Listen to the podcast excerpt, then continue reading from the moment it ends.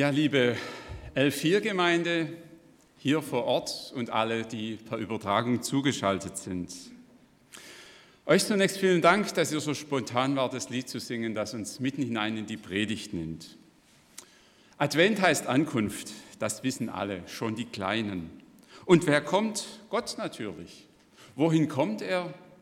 In diese Welt. Das sagt sich so einfach. Wie sollen wir uns das vorstellen? Gerade haben wir miteinander gesungen, macht hoch die Tür, die Tor macht weit. Ja, das klingt nach Advent, aber weshalb sollen die Türen und Tore geöffnet werden? Die Antwort kommt gleich danach. Es kommt der Herr der Herrlichkeit. Alles klar, Gott kommt. Er will als König bei uns einziehen. In der Grundschule, als ich dort unterrichtet habe, habe ich die Kinder gefragt, was sie denn machen würden, wenn ein König kommt. Und so miteinander haben wir uns das dann vorgestellt. Der ganze Ort wird festlich geschmückt, die Straßen werden geputzt, Fahnen werden gehisst. Und alle, die sich auf den Füßen halten können, sind unterwegs und stehen an der Straße Spalier. Und wenn es noch Stadttore gibt, dann werden die selbstverständlich geöffnet. Aus dem Fernsehen kennen wir das vielleicht. Und manche sind in ihrem Herzen auch Monarchisten geblieben und schauen ein bisschen neidisch auf die Engländer mit ihrem Königshaus auch wenn da nicht alles zum neidisch werden ist. Macht hoch die Tür, die Tor macht weit. Der biblische Hintergrund ist Psalm 24. Er ist nicht zufällig ausgewählt, es ist der Adventspsalm. Und ich habe mich gefreut, als ich gesehen habe, dass er am nächsten Mittwoch auch im Bibelgespräch dran ist. Das macht uns neugierig.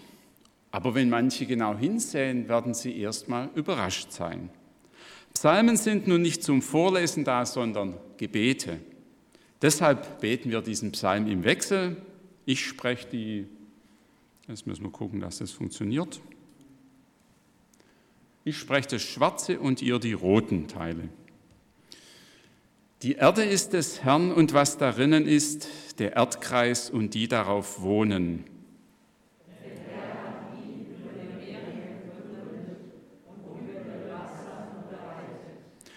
Wer darf auf des Herrn Berg gehen und wer darf stehen an seiner heiligen Stätte? Wer unschuldige Hände hat und reinen Herzens ist. Wer nicht bedacht ist auf Lüge und nicht schwört zum Trug.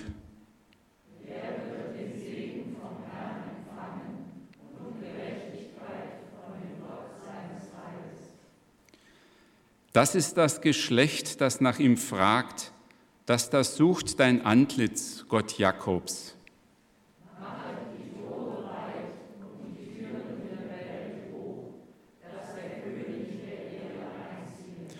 Wer ist der König der Ehre? Es ist der Herr stark und mächtig, der Herr mächtig im Streit.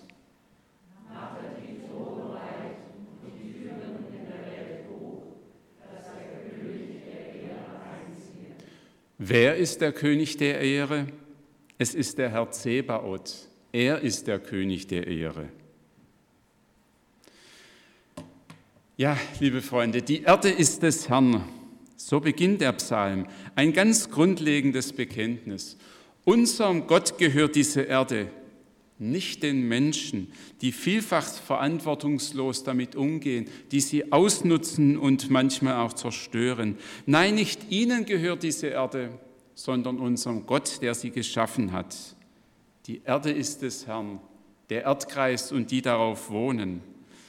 In diesen Tagen bekommt das einen hochaktuellen Klang. Nicht dem Coronavirus und seinen immer neuen Mutationen gehört die Macht, auch wenn es den Erdkreis und seine Bewohner in diesen Tagen in Angst und Schrecken versetzt. Unsere Erde gehört immer noch unserem Gott und wird ihm weiterhin gehören. Das ist ein kräftiger Auftakt zum neuen Kirchenjahr, das heute am ersten Advent beginnt. Auch wenn in diesem Psalm nicht von Kerzen und von Adventskranz die Rede ist, auch wenn er nicht nach Zimt schmeckt und der Weihnachtsmann nicht vor der Tür steht, Psalm 24 führt uns mitten in die Adventszeit hinein. Übrigens, was haben das Coronavirus und das Christkind gemeinsam? Beide kommen, auch wenn man nicht daran glaubt. Zurück zu Psalm 24. Wer in der Bibel nachsieht, findet Überschriften wie Einzug in das Heiligtum. Es geht darum, wer in den Tempel kommen darf und eingelassen wird.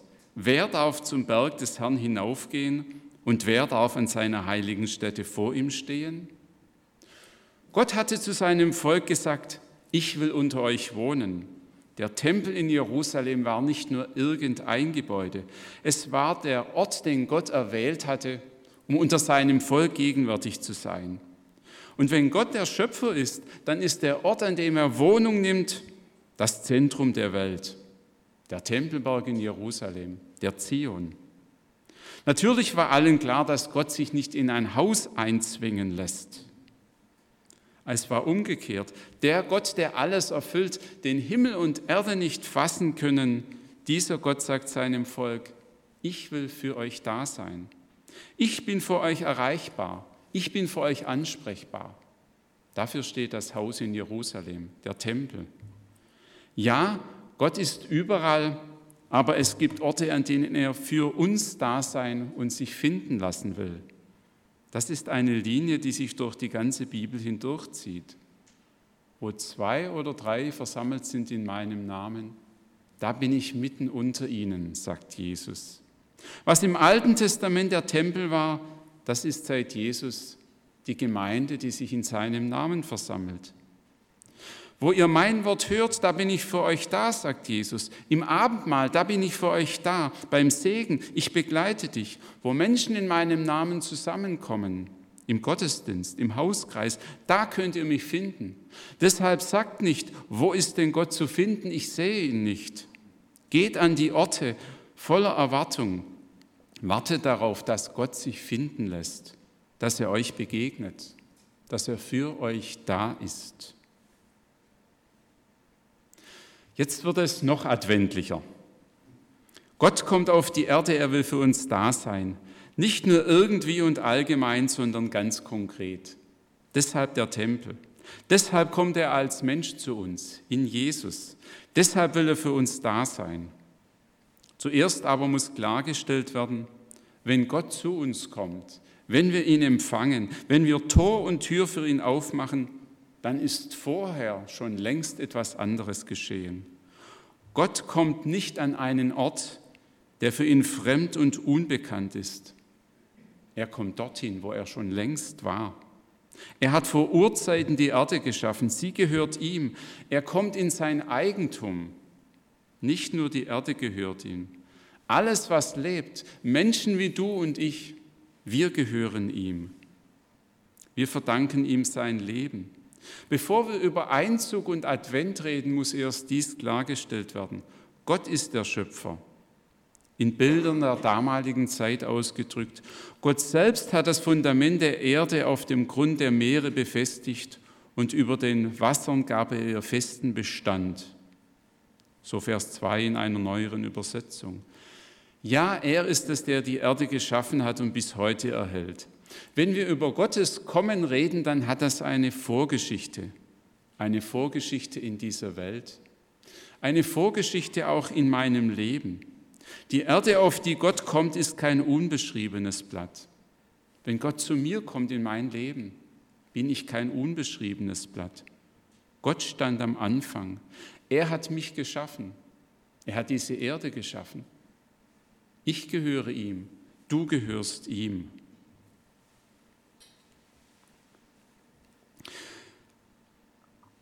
Was dann kommt, klingt auf den ersten Blick wieder seltsam. Da wird gefragt, wer zu Gott in den Tempel kommen darf. Die Antwort, wer unschuldige Hände hat und reines Herzens ist, wer nicht bedacht ist auf Lüge und nicht schwört zum Trug. Ganz schön schwierig. Wer kann schon sagen, ich bin's, mach den Weg frei für mich, ich passe dazu?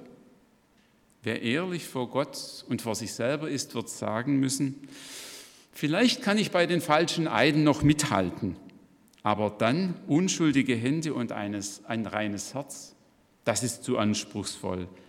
Die Hände stehen für das Verhalten, das Herz für die Gesinnung, für das Innere.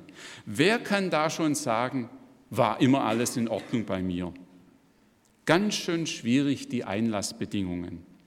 Wir sind oft schnell dabei zu sagen, ja, Gott kommt zu uns, jeder darf kommen, so wie er ist. Richtig, das ist auch die Botschaft der Bibel. Hier kommt eine notwendige Ergänzung dazu. Wer darf zu Gott? Wer so lebt, wie es der Gemeinschaft mit Gott entspricht. Gott hat die Erde geschaffen. Er hat ihr eine heilvolle Ordnung gegeben. Mit seinem Volk hat er einen Bund geschlossen. Er hat das Zusammenleben der Menschen und das Leben vor ihm geordnet. Dafür steht er. In der Bibel steht dafür das Wort Gerechtigkeit, Bundestreue. Gott bleibt der Gemeinschaft treu, die er geschaffen hat.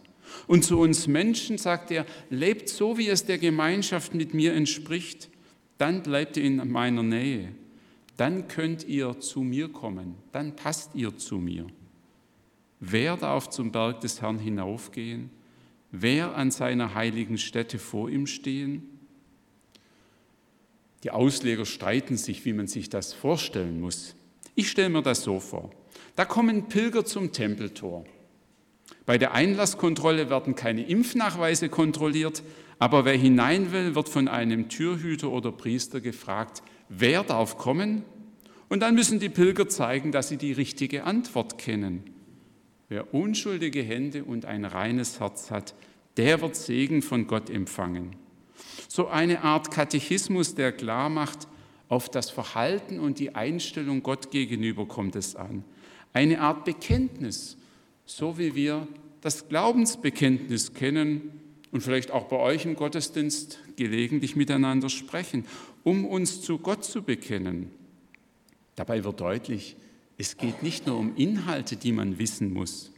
Zu Gott gehören, das schließt mich als ganze Person ein. Mein Inneres, mein Denken, meine Absichten, aber genauso mein Verhalten, mein Handeln. Alles das gehört dazu, wenn es um die Beziehung zu Gott geht.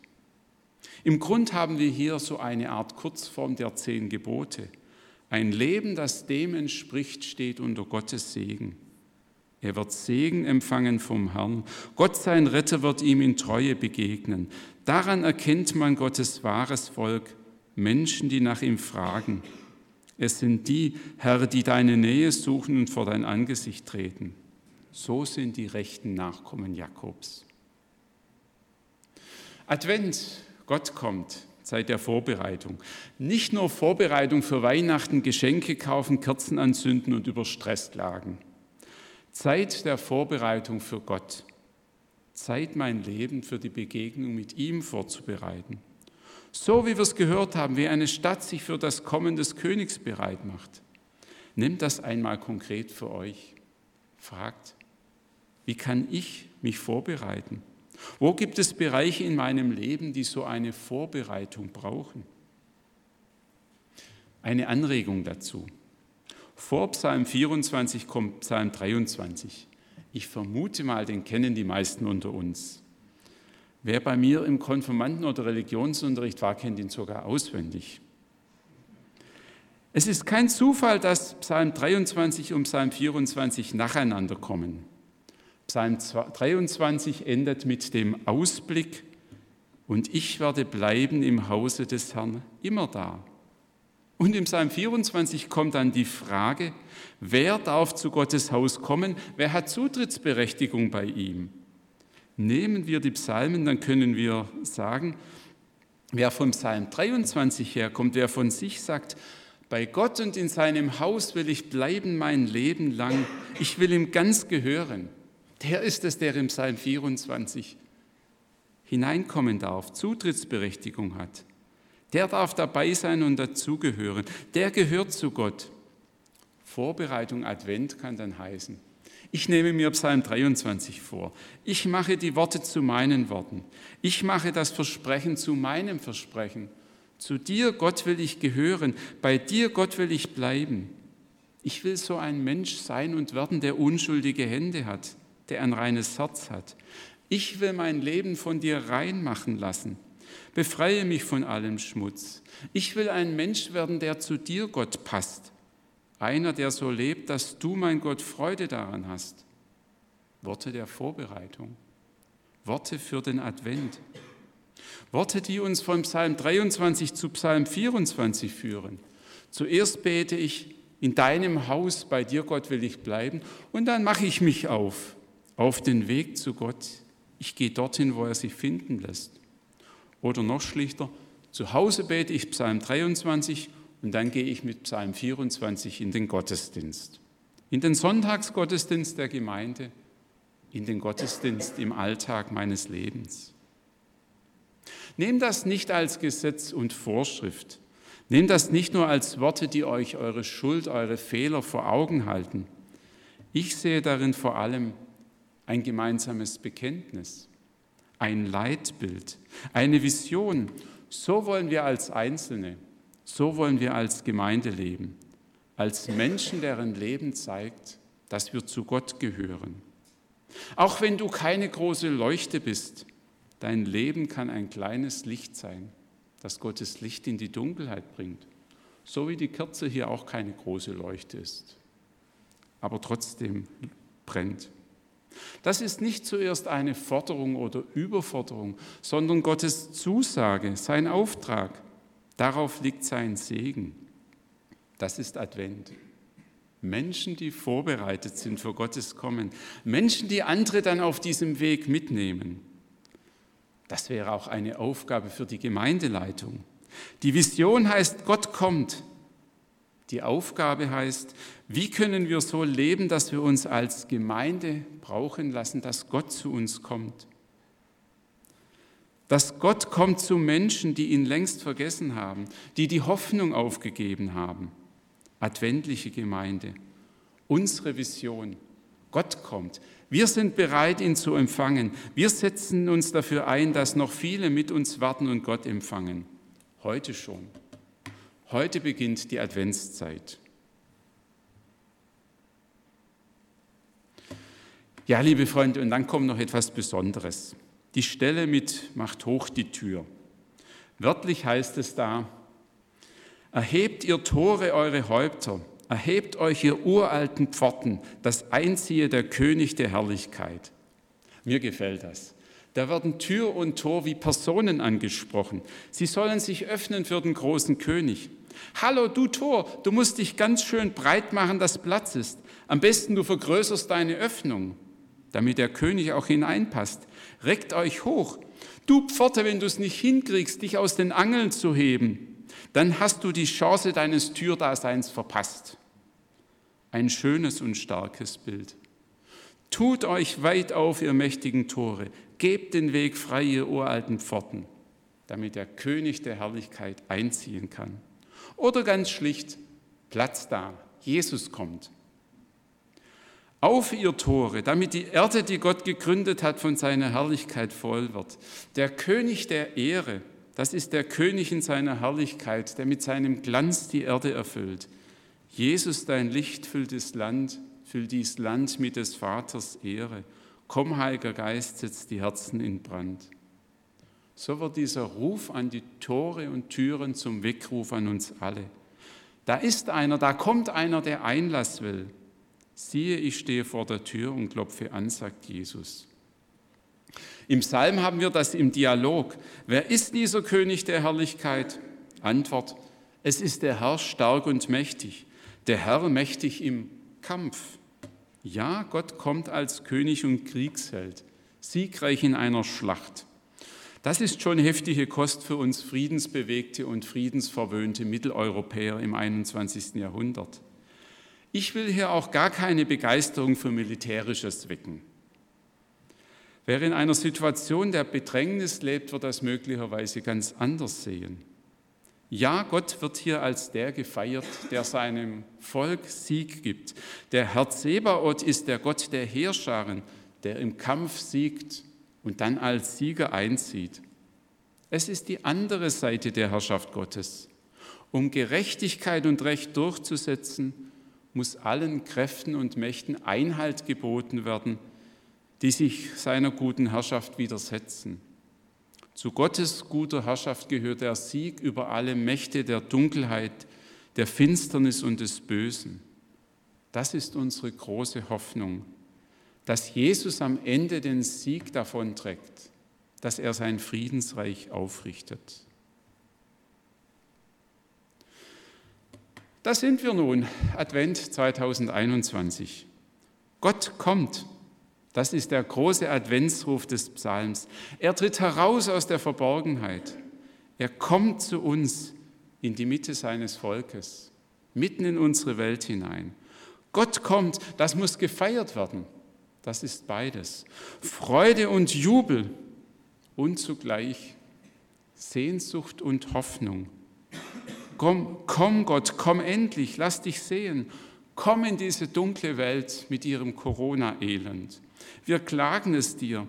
Wir klagen dir die Not der Menschen, die davon betroffen sind. Wir klagen dir die Einschränkungen für unsere Gemeindearbeit. Herr, komm und mach ein Ende. Ja, komm in dieses satte Land. Komm in unsere Stadt, in unsere Gemeinde. Komm in mein Leben. Komm, lass dich sehen. Das macht hoch die Tür, das zum Jubel über Gottes Kommen führt, wird so zum grandiosen Vorblick. Psalm 24 hat einen weiten Horizont. Wir können heute mehr sehen, als die Israeliten damals beim Einzug in den Tempel gesehen haben. Die Psalmworte weisen nach vorne. Geradezu prophetisch sind da Linien angelegt. Von der Urzeit der Schöpfung geht es hinein in die Gegenwart und von der Gegenwart zum Ende. Gott war schon da, längst da, damals bei der Schöpfung. Er kommt jetzt, er zieht ein, er will bei seinem Volk, er will mitten unter uns Menschen wohnen. In Jesus ist er in die Welt gekommen. Er kommt, er ist da, wo Menschen sich in seinem Namen versammeln. Er kommt zu dir, wenn du ihm sein Herz öffnest, ihn bei dir einlässt. Und er wird wiederkommen. Er hat es versprochen. Er wird am Ende der Zeiten sein Friedensreich aufrichten. Gott kommt. So ist Bewegung in diesem Psalm drin. Gott kommt, bereite dich vor, du Welt als Ganze und jeder Einzelne persönlich. Damit sind wir wieder beim Adventslied, macht hoch die Tür, die Tore und Türen einer Stadt, die den König empfängt.